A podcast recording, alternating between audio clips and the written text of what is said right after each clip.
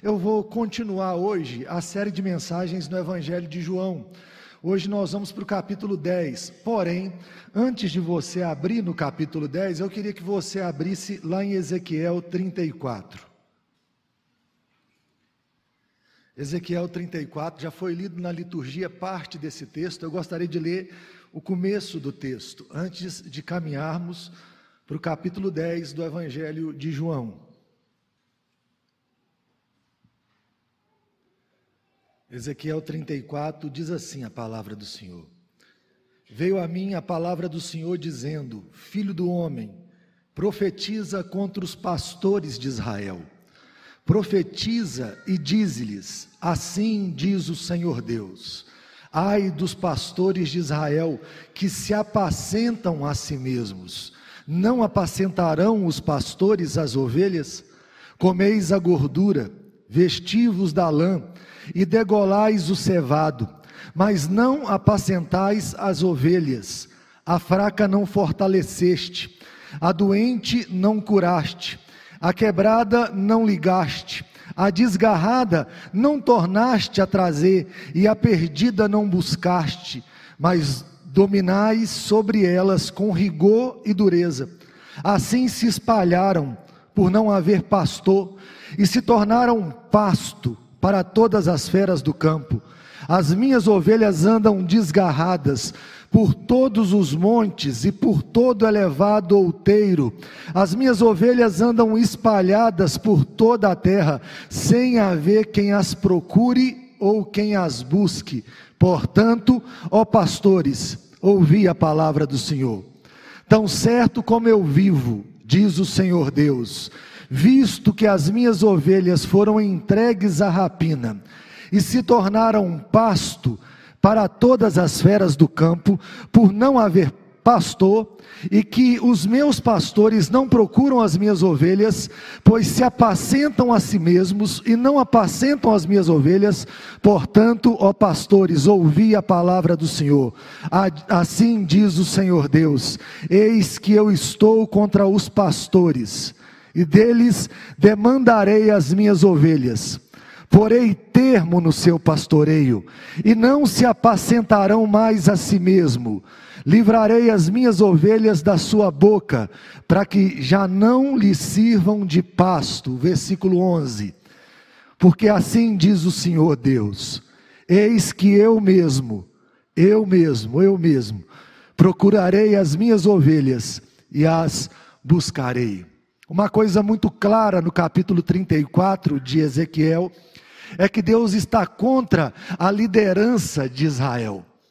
Quando você pensa em pastorado, vem logo na sua mente eu, ou o reverendo Marcos, ou o reverendo Kelly, ou qualquer outro pastor, o reverendo Diego que está aí, vem algum pastor na sua mente. Quando você pensa no pastorado de Israel, é, toda a liderança de Israel, que governava Israel, de alguma maneira falhava em conduzir o povo de Deus a Deus, principalmente os sacerdotes.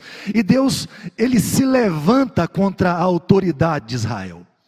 Uma coisa que me chama a atenção, que de alguma maneira a gente pode aplicar esse texto a todo tipo de autoridade. Sabe, essa autoridade que deveria conduzir os homens à adoração a Deus e ao serviço ao próximo, mas que usa a sua autoridade para o benefício próprio e aí uma coisa me chama a atenção é que Deus fala assim: eu mesmo vou pastorear as minhas ovelhas.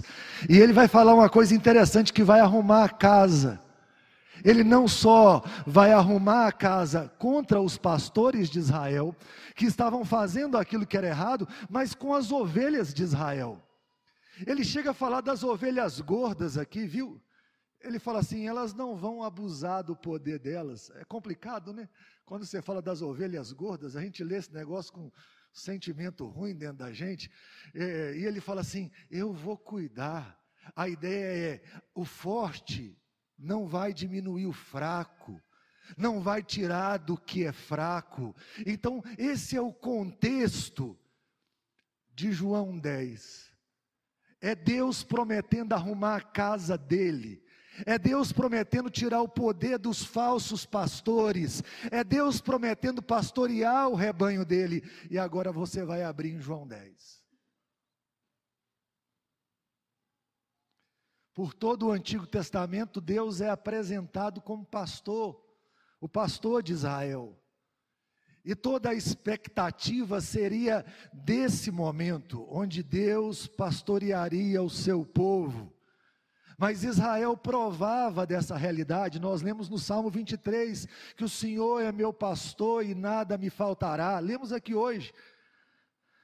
Hoje pela manhã eu estive trazendo uma mensagem no Salmo 23, e agora no capítulo 10, o Senhor Jesus nos diz o seguinte: Em verdade, em verdade vos digo, o que não entra pela porta no aprisco das ovelhas, mas sobe por outra parte, esse é ladrão e salteador. Aquele, porém, que entra pela porta, esse é o pastor das ovelhas. Para este, o porteiro abre, as ovelhas ouvem a sua voz, ele chama pelo nome as suas próprias ovelhas e as conduz para fora. Depois de fazer sair todas as que lhe pertencem, pertencem, vai adiante delas, e elas o seguem, porque lhe reconhecem a voz, mas de modo nenhum seguirão o estranho, antes fugirão dele, porque não conhecem a voz dos estranhos. Jesus lhes propôs esta parábola, mas eles não compreenderam o sentido daquilo que lhes falava. Jesus, pois, lhes afirmou de novo: Em verdade, em verdade vos digo, eu sou a porta das ovelhas. Todos quantos vieram antes de mim são ladrões e salteadores, mas as ovelhas não lhes deram ouvido. Eu sou a porta. Se alguém entrar por mim, será salvo. Entrará e sairá e achará pastagem. O ladrão vem somente para roubar, matar e destruir. Eu vim para que tenham vida e a tenham em abundância. Eu sou o bom pastor. O bom pastor dá a vida pelas ovelhas. O mercenário que não é pastor, a quem não pertencem as ovelhas, vê vir o lobo, abandona as ovelhas e foge. Então o lobo as arrebata e dispersa. O mercenário foge porque é mercenário e não tem cuidado com as ovelhas. Eu sou o bom pastor, conheço as minhas ovelhas e elas me conhecem a mim. Assim como o Pai me conhece a mim, eu conheço o Pai e dou a minha vida pelas ovelhas. Ainda tenho outras ovelhas, não deste aprisco. A mim me convém conduzi-las. Elas ouvirão a minha voz, então haverá um rebanho e um pastor. Por isso o Pai me ama, porque eu dou a minha vida para reassumir. Ninguém a tira de mim, pelo contrário, eu espontaneamente a dou. Tenho autoridade para entregar e também para reavê-la. Este mandato recebi de meu Pai.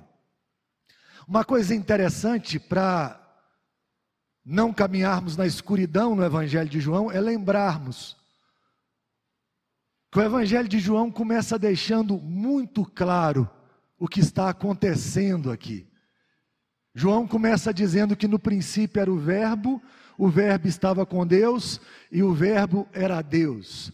Todas as coisas foram feitas por intermédio dele, e sem ele, nada do que foi feito se fez. Então você compreende que a palavra, que pela palavra Deus criou o universo. E João chega no clímax desse raciocínio quando diz bem assim: e essa palavra e esse verbo se fez carne e habitou entre nós, e nós vimos a sua glória, glória como do unigênito do Pai. João está deixando muito claro para todos que leem o seu evangelho que o filho de Deus se tornou um de nós. Deus se tornou um de nós e ele veio buscar e ele veio salvar o perdido. Tudo que acontece no evangelho de João de alguma maneira nos ensina essa verdade. Quando você vai para o capítulo 20 do Evangelho de João, ele vai dizer assim: Eu poderia ter dito muitas coisas, escrito várias coisas que Jesus fez, mas não caberiam nos livros, em todas as bibliotecas do mundo inteiro. Eu escolhi algumas coisas. Para quê? para que vocês creiam que Jesus é o Filho de Deus e para que crendo recebam vida em seu nome. Então me ouçam aqui. Está em jogo a vida e a morte nessa noite. a vida e a morte. Está em jogo um destino eterno. O que está sendo apresentado aqui livra o homem do inferno, ou ele continua nesse caminho. O que está sendo apresentado aqui é uma porta que se abre para a vida eterna. E essa porta tem nome, Jesus Cristo. Esse texto do capítulo 10, ele é interessante porque ele é desenvolvido logo após o capítulo 9 aqui. Não sei se você lembra, no capítulo 9 Jesus havia curado um cego. E a coisa parece até cômica. Porque o pessoal começa a perguntar para o cego assim: primeiro olham para o cego e falam, parece aquele cego. E o cego fala, sou eu. Aí o pessoal fala, não pode ser o cego. Vamos perguntar para os pais dele. E aí perguntam, esse aqui é seu filho? Esse, esse, moço era cego? Ele fala, é meu filho e era cego. Mas não pode, como é que era cego? Agora ele está vendo? Porque Jesus havia curado ele no sábado. E aí começa toda uma confusão, é, não é, é, não é, e no final das contas, aqueles homens rejeitam a Jesus, mas aquele cego adora o Senhor Jesus. E o Senhor Jesus, num determinado momento, vai dizer para aqueles homens assim: aqueles homens perguntam, o Senhor está dizendo que nós somos cegos? E Jesus diz bem assim: quem dera vocês fossem cegos. O maior problema da humanidade é não entender a gravidade do pecado é não entender que é um cego que precisa de um milagre, é não entender que é um pecador que precisa de perdão. O maior problema do homem é se achar justo, um justo que não necessita de arrependimento. Ele fala: se vocês fossem cegos, vocês estariam salvos. O problema é que vocês acham que não são. E, e aí ele está lutando aqui, de alguma maneira, debatendo contra, contra a liderança religiosa de Israel naquele momento, fariseus, escribas, contra sacerdotes, e por causa disso o capítulo 10 surge. E ele vai dizer uma coisa muito impressionante, muito importante, uma expectativa que agora vai ser suprida. Ele vai dizer bem assim: não são esses homens que são pastores de vocês. Eu sou o pastor de vocês. Ele vai contar a parábola de um pastor que chama as suas ovelhas, que conhece as suas ovelhas, que as suas ovelhas ouvem a sua voz, que as suas ovelhas seguem, o seguem. Uma coisa muito importante no começo que eu quero deixar muito claro, me ouçam e me ouçam bem. Há uma marca nas ovelhas de Cristo. E você precisa procurar essa marca em você. Como um bom presbiteriano, eu creio na predestinação e na eleição. Então há uma marca nos eleitos. Como é que eu sei que eu sou um eleito de Deus? Como é que eu sei que Deus é o meu Deus, que é meu Pai? Uma marca na orelha, no ouvido e no pé. As ovelhas ouvem a minha voz e me seguem. As ovelhas de Cristo conhecem a voz do bom pastor e seguem o bom pastor. E uma coisa importante é, pastor, como é que eu sei que eu sou uma ovelha? Ou que eu não sou um falso pastor? O Senhor Jesus vai deixar isso muito claro quando ele diz bem assim: Eu sou a porta, no versículo 9. Se alguém entrar por mim, será salvo, entrará e sairá, e achará pastagem. Na época de Jesus, essa cena é muito mais complicada para nós. Eles conviviam com pastores de ovelhas. Eles sabiam o que era um aprisco, eles já tinham visto vários apriscos. Você imagina assim um, um cercado de pedras e de espinhos. E vários rebanhos eram colocados dentro daquele aprisco. E havia um porteiro Vários pastores iam naquele aprisco para buscar suas ovelhas. Então o porteiro conhecia o pastor e o porteiro abria a porta para o pastor. Só tinha uma forma de você entrar no aprisco, se você passasse pela porta que o pastor, que o porteiro abriu, ou pulasse o muro ou entrasse por outro caminho. E o Senhor Jesus vai dizer que todos aqueles que não passaram pela porta, esses são ladrões e salteadores. E ele vai dizer uma coisa muito importante para todos nós: eu sou a porta. Entendam uma coisa: só tem uma maneira de entrar no aprisco. Só existe uma maneira de se tornar ovelha de Deus. Uma maneira de se tornar ovelha de Jesus, passando pela porta que é Cristo. Quem não passa pela porta que é Cristo é um enganador, talvez no meio do aprisco. Há um texto tão famoso aqui que às vezes nós não entendemos que o Senhor Jesus está falando exatamente daqueles religiosos. E talvez esteja falando de você. Caso você não tenha passado pela porta, ele fala assim: o ladrão, a gente gosta de falar o diabo, já viu? A gente já quase olha para esse texto e fala assim: o diabo vem somente para matar, roubar e destruir. Eu venho para que tenham vida e vida em abundância. O ladrão aqui é um religioso que não passou pela porta. É aquele que de alguma maneira quer falar de Deus, mas não passou por Cristo. Não olhou por Cristo, não olhou para Cristo e compreendeu: é meu único caminho.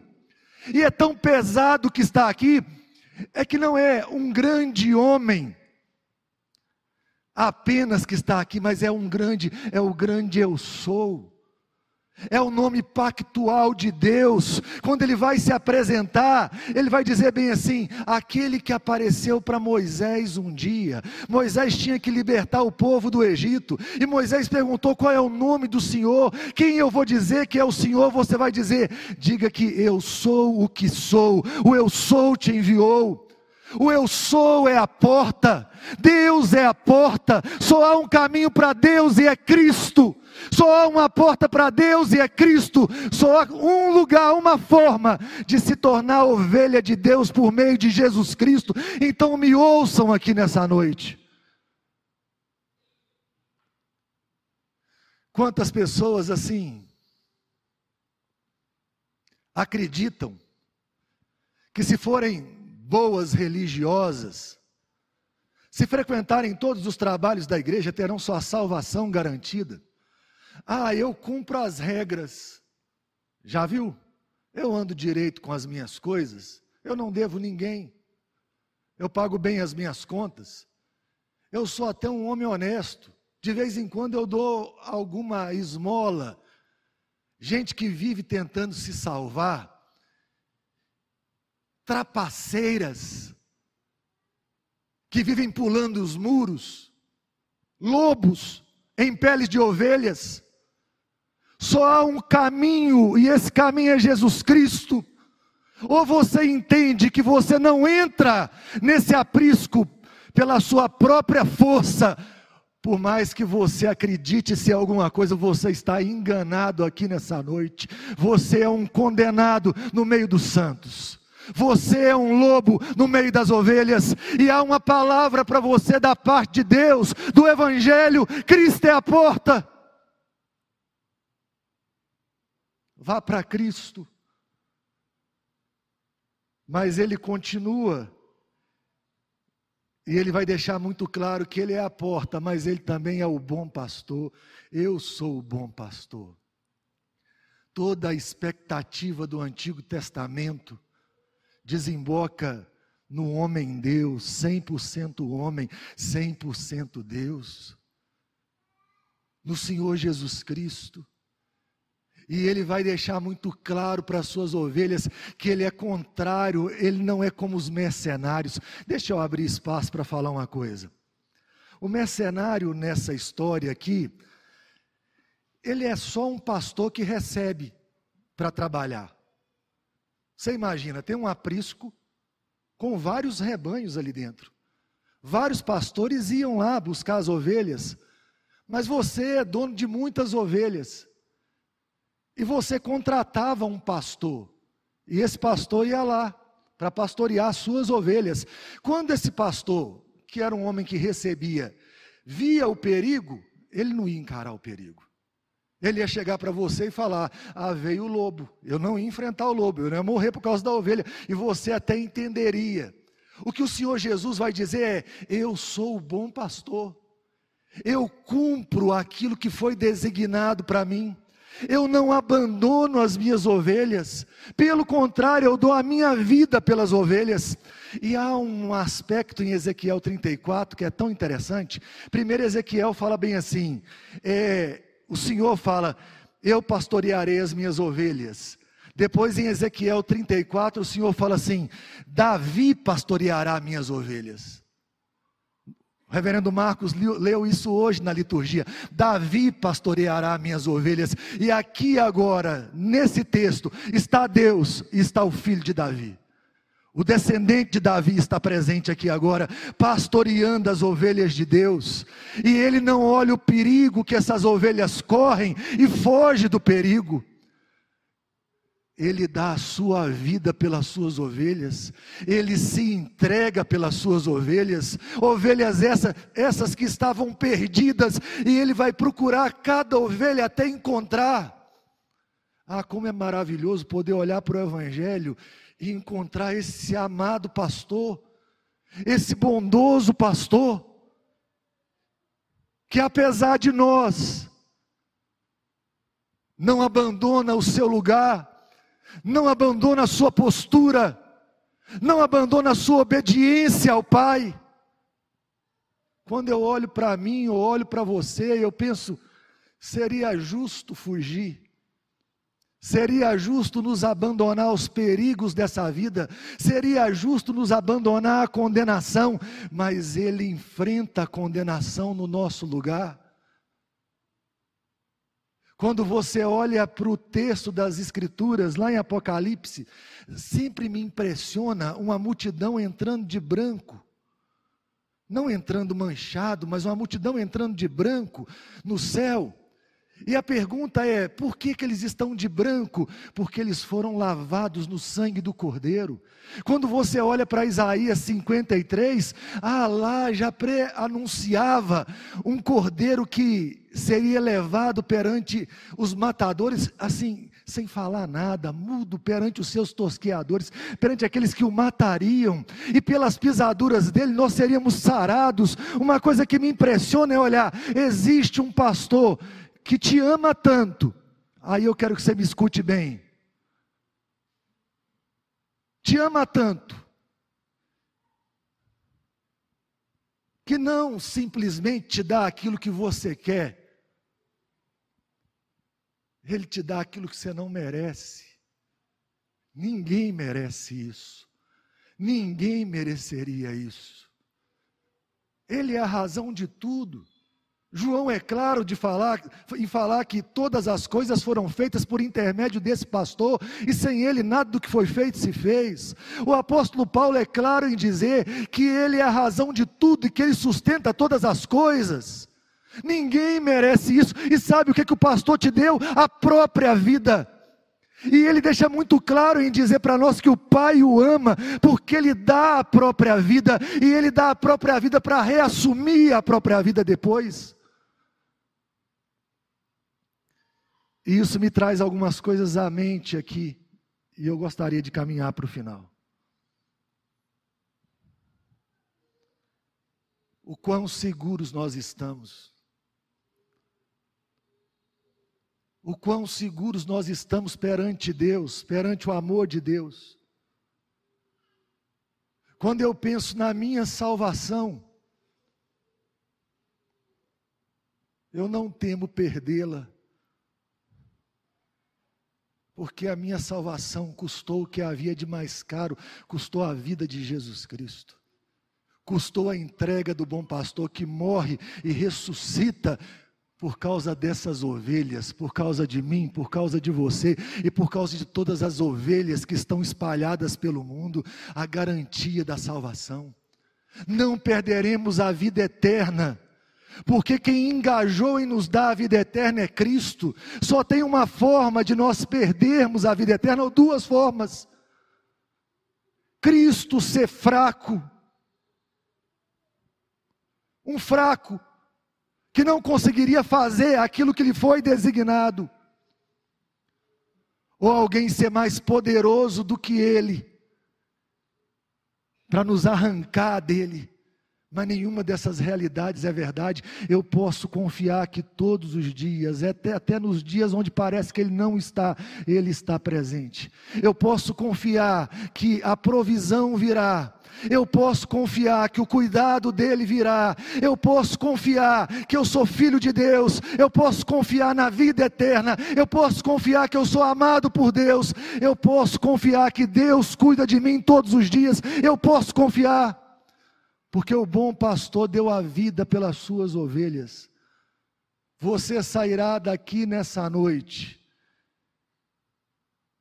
irá para sua casa, voltará para o seu trabalho, talvez voltará para as suas dores nessa noite, mas eu quero dizer, não voltará sozinho, não voltará abandonado, não voltará sem ser pastoreado, porque o próprio Deus pastoreia a sua vida porque o próprio Deus cuida de você, porque o eu sou aquele que libertou o povo do Egito, agora está pastoreando o rebanho dele até a cidade celestial. Nós chegaremos lá, porque aquele que guiou seu povo no deserto, ainda conduz o seu povo na Babilônia atual até a cidade celestial. Ele pastoreará o seu rebanho, nada faltará ao rebanho de Deus. Ele dará exatamente a esse rebanho aquilo que ele precisa.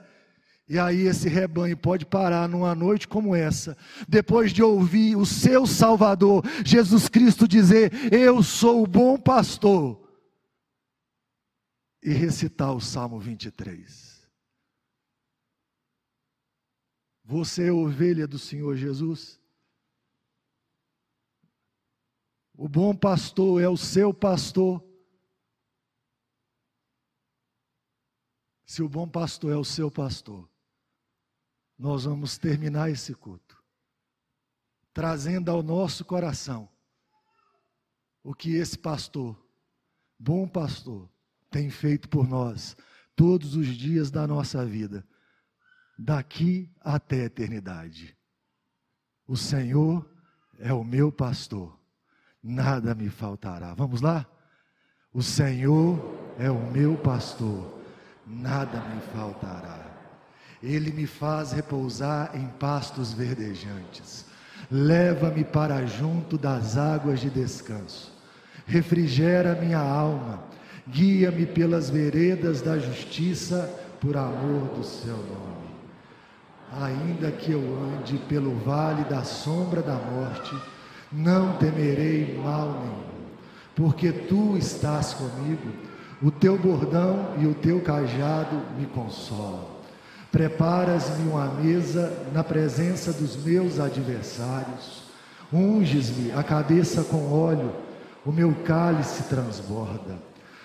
Certamente que a bondade e a misericórdia me seguirão todos os dias da minha vida, e habitarei na casa do Senhor para todo sempre. Amém.